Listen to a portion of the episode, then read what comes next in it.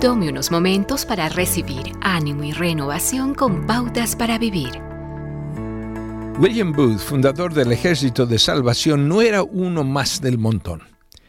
Él se dedicó a alcanzar a las personas de la calle que no encajaban en las iglesias regulares, borrachos, prostitutas e indigentes.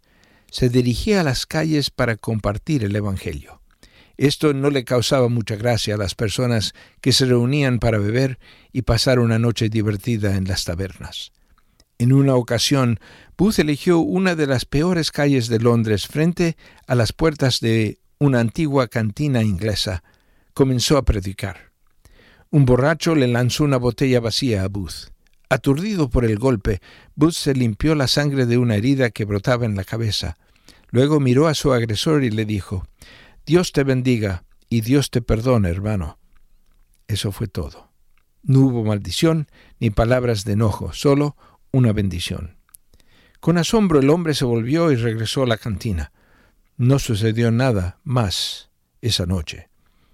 Algunos años más tarde, Booth fue invitado a la misma calle de Londres para la inauguración de una nueva instalación del Ejército de Salvación.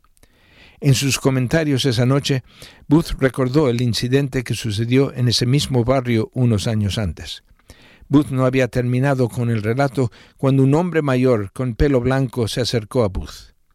¿Qué quieres, hermano? preguntó Booth.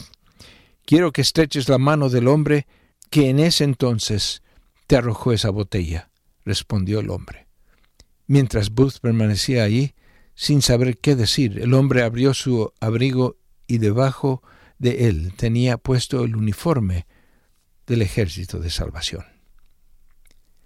La gentileza que Booth demostró en esa ocasión es todavía la bondad que hombres y mujeres del ejército de salvación usan para atender a las necesidades del mundo, demostrando el amor de Dios.